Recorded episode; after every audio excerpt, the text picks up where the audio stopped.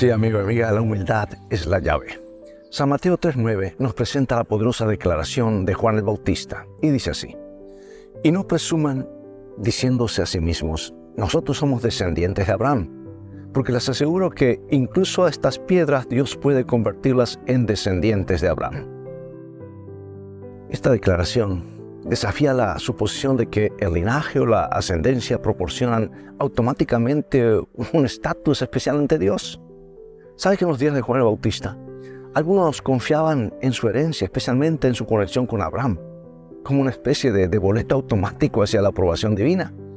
Y esta mentalidad refleja la trampa del orgullo, la idea de que ciertos logros o linajes nos hacen intrínsecamente más valiosos ante Dios.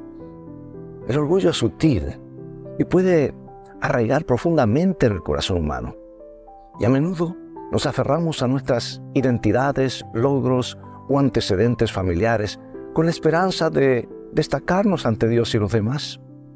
Sin embargo, Juan el Bautista señala que la verdadera aprobación de Dios no proviene de la genealogía, sino de una relación genuina con Él. Así que en este pasaje hoy se nos invita a examinar nuestras propias vidas y evaluar si estamos cayendo en la trampa del orgullo espiritual. Nos apoyamos en nuestras propias piedras o logros, títulos o linajes pensando que nos hacen más aceptables ante Dios? La humildad es la clave para romper las cadenas del orgullo. Juan Bautista estaba destacando que la gracia de Dios puede alcanzar a cualquiera, independientemente de su trasfondo. La verdadera grandeza, según las Escrituras, está en reconocer nuestra necesidad de un Salvador.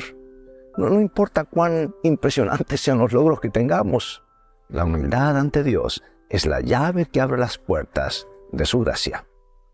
Dios te bendiga y vivamos hoy de toda palabra que sale de la boca de Dios.